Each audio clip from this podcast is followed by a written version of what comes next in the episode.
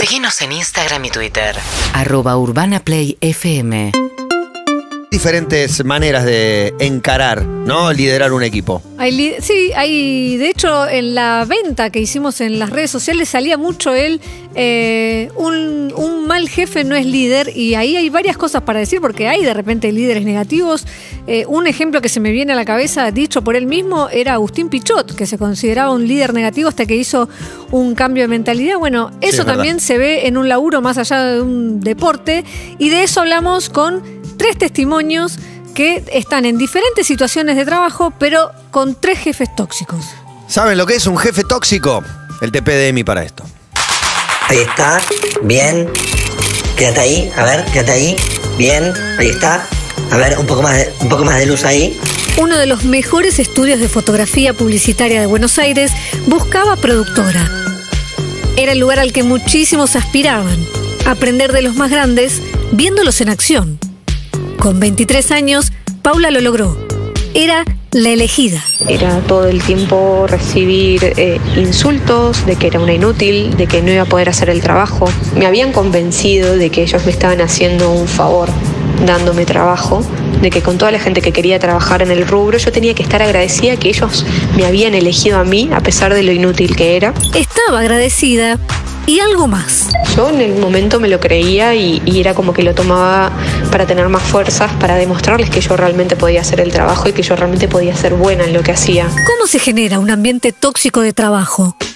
Andrés Atum es profesor en Management y Organización en la Escuela de Negocios de la Universidad Torcuato Di Tella y autor del libro Infierno, Líderes y Organizaciones que Matan. Por un lado necesitas un jefe que es una basura. Generalmente son los que te hacen la vida eh, imposible y que te hacen doler el estómago. Puede que tenga una ayuda, Puede haber también empleados, colaboradores o colegas que también son mala gente. pero para que todo eso suceda se precisa de algo mayor. Tal vez lo más importante es que existe una cultura organizacional que permite todo eso y que es permeable a que la gente la pase mal. Según el último informe que hizo la consultora Gallup sobre el estado del trabajo en el mundo, 8 de cada 10 personas están descontentas con su trabajo. A Paulo un día le sonó la alarma. Estaba haciendo horas extras en la oficina porque había una producción al día siguiente para la que todavía faltaban cosas.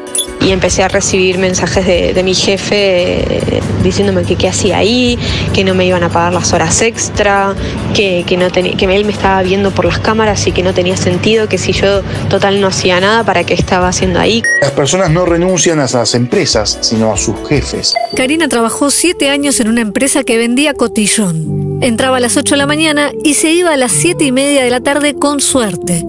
Registradas en blanco, solo tenía 4 de las 11 horas que trabajaba.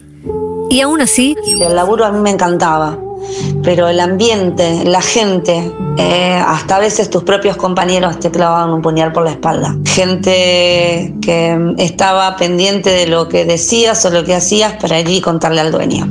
aunque su tarea principal era estar en el salón de ventas, hacía más cosas. Como por ejemplo, aquel día que estaba controlando el pedido que había llegado. Me llamaba, no estaba, yo tenía que controlar la mercadería que recibía y porque no fui, estaba con un lápiz y un papel en la mano. Me dijo, ¿no escuchás que te estoy llamando? Y me pegó un cachetazo y me tiró el, el cachetazo en el libro. Cayó el libro al piso que el encargado lo miró como diciendo, nada. Nadie le decía nada, nada. Marina Díaz Ibarra es economista y llegó a puestos altísimos en su carrera. Por ejemplo, fue CEO de Mercado Libre. Y se quemó. Y escribió un libro. Un mundo sin jefes. Tuve depresión laboral, que es algo de lo que se habla muy poco, eh, pero es bastante común.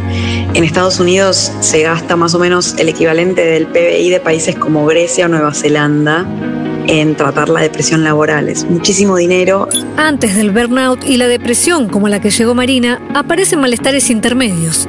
Insomnio, ansiedad y como cuando no querías ir al colegio porque te bulleaban, dolor de panza.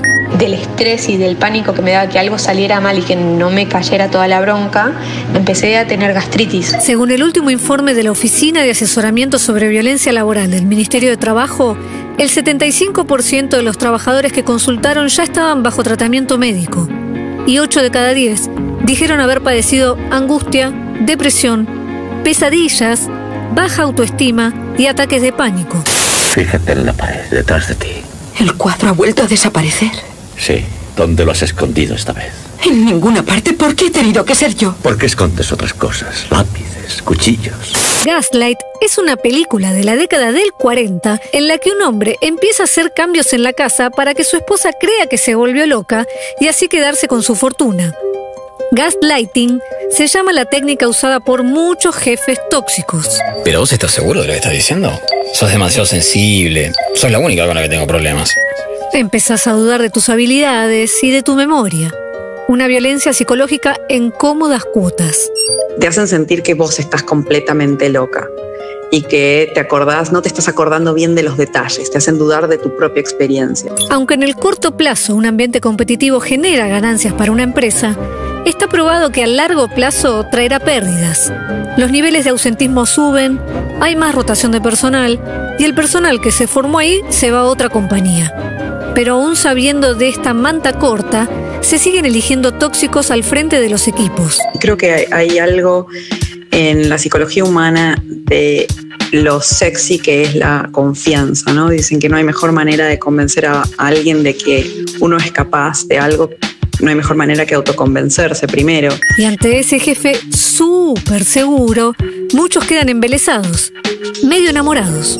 De gente que tiene una percepción de sí misma absolutamente exagerada muchas veces. Una de las razones por las que en niveles corporativos se soporta un jefe tóxico es porque puede ser mal visto en el currículum vitae estar menos de un año en un trabajo. O la compañía les está pagando un programa o un tuition como un MBA que los obliga a estar, porque a veces no tienen la confianza suficiente y la creencia de que pueden encontrar un mejor trabajo, o piensan que si cambian de trabajo, en realidad el jefe que, pueden, el jefe que pueden tener es aún peor que el anterior. Entonces reina lo de más vale malo conocido que bueno por conocer. Al cotillón en el que trabajaba Karina, cada tanto llegaba algún que otro inspector. Cuando caía la FIP o el Ministerio del Trabajo, a todos los que estaban en negro los mandaban a esconder en el depósito. De 20 trabajadores, solo 6 estaban en regla. Karina firmó una declaración jurada en la que decía que todo estaba en orden. Yo en ese momento mentí porque la chica del ministerio me dijo, este, esto es una declaración jurada, vos tenés que decir la verdad. ¿Y sabes lo que pasa? Le digo que si yo le digo la verdad, le digo yo tengo tres pibes para mantener, me quedo sin laburo. ¿Y Paula? ¿Por qué no se iba del estudio de fotografía? Porque era una experiencia que era, era muy interesante, yo aprendí muchísimo, también me lo tomaba como a desafío personal, ¿no? el, soportar esas situaciones y, y, a pesar de todo ser una productora excelente. De las 24 horas que tiene un día le dedicamos en promedio unas 8 horas al trabajo. Una y media o dos las perdemos en ir y venir de la oficina y otras 7 las pasamos durmiendo. Estamos más tiempo con nuestros jefes que despiertos en nuestra casa. Yo siento que después de que dejé de trabajar en ese lugar, eh, recuperé mi vida, porque no, no tenía vida.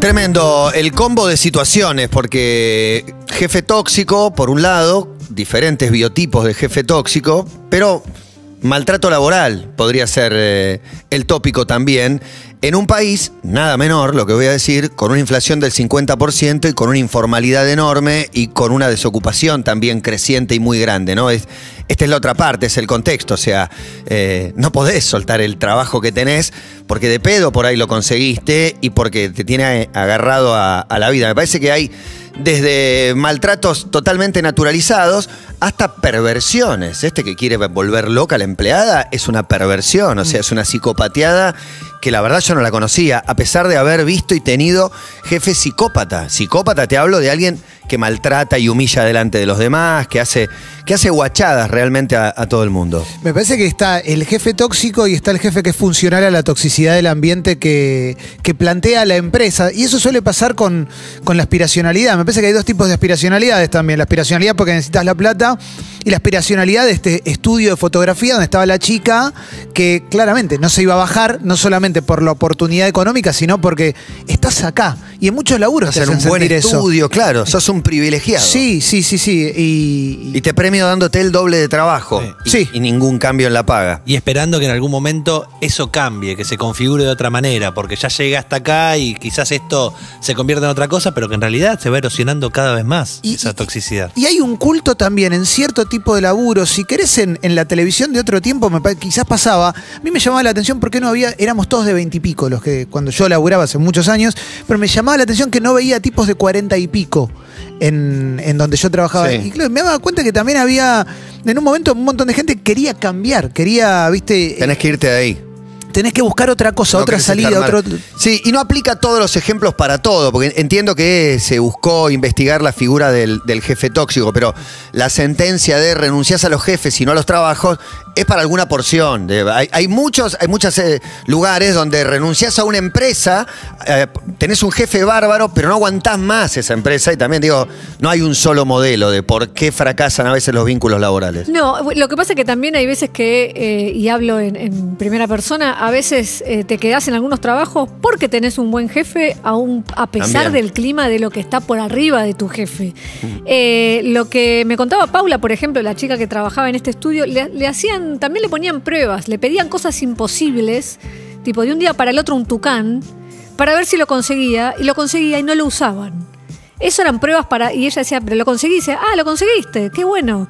Y no era que lo querían usar, querían poner la prueba, pero tampoco había una felicitación porque lo había logrado en menos de 24 horas conseguir un tucán para sacarle una foto. Sí, hay lógicas de laburo, ¿no? También hay laburos donde nunca te dicen que está bien lo que haces. Eh, eh, eso- Bueno, ese son es otro- herramientas Hay- muy raras, ¿no? He visto Es entrevistas de trabajo donde una de las partes era, bueno, a ver, eh, maltratamos un poquito, bajan un par de los muchachos y maltratan un poquito a ver si la chica está preparada para ocupar ese lugar. Hay una característica de los jefes eh, tóxicos que es eh, dividir el grupo en el sentido de tener favoritismos y demás, eh, beneficiar a algunos contra otros y lo que sucede, comentaban quienes están en tema eh, y lo analizan, es que cuando está esa división, cuando hay un logro del equipo, quien se lleva el crédito es el jefe, no hay nombres eh, propios por debajo de él, es el jefe. Y, y esa división será la respuesta a por qué naturalizamos tanto como el jefe psicópata que mencionas antes, como porque está naturalizado y de hace muchos años, como sí, si no te toca ser la víctima. Te digo, dice ¿eh? algo que es si sos testigo de eso. Denunciable y todos nos hacemos los boludos o nos callamos la boca, lo tomás como, bueno. Es que así. también imagino que el, eh, si una persona está sufriendo eso y es capaz de quedarse y recibir ese- esa violencia por el simple hecho, imagino el que está de costado, que es testigo y dice, tendría que saltar por Ni esta me situación, meto. pero ni me meto porque ya, bueno. Es que ahí se mezclan un montón de cosas y también hay algo que creo que ahora está menos naturalizado, pero era el derecho de piso. Que nosotros todos lo hemos vivido, que de repente te decían algo y la explicación era, bueno, derecho de piso. ¿Qué significa? Son las cosas más idiotas que, que, que, que- que vi en mi vida con No, es respecto a- obviamente a, al- a que hay, tareas eh, más, eh, no sé, eh, más difíciles o que nadie quiere que en general las hace. Eso para mí es el derecho de piso, no el maltrato. Vuelvo a Pichot que decía el derecho de piso era te fajan, te rapan, te humillan, te cagan a palos entre todos.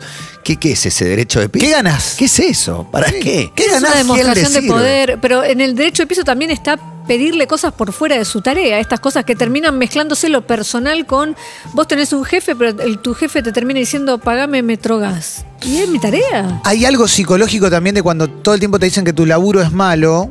Se me ocurre ahora, no sé, que al que se lo dicen todo el tiempo está todo el tiempo tratando de, de mejorar para poder lograr que le digan que el laburo es bueno. esperando que le digan que es bueno, que no se lo van a decir.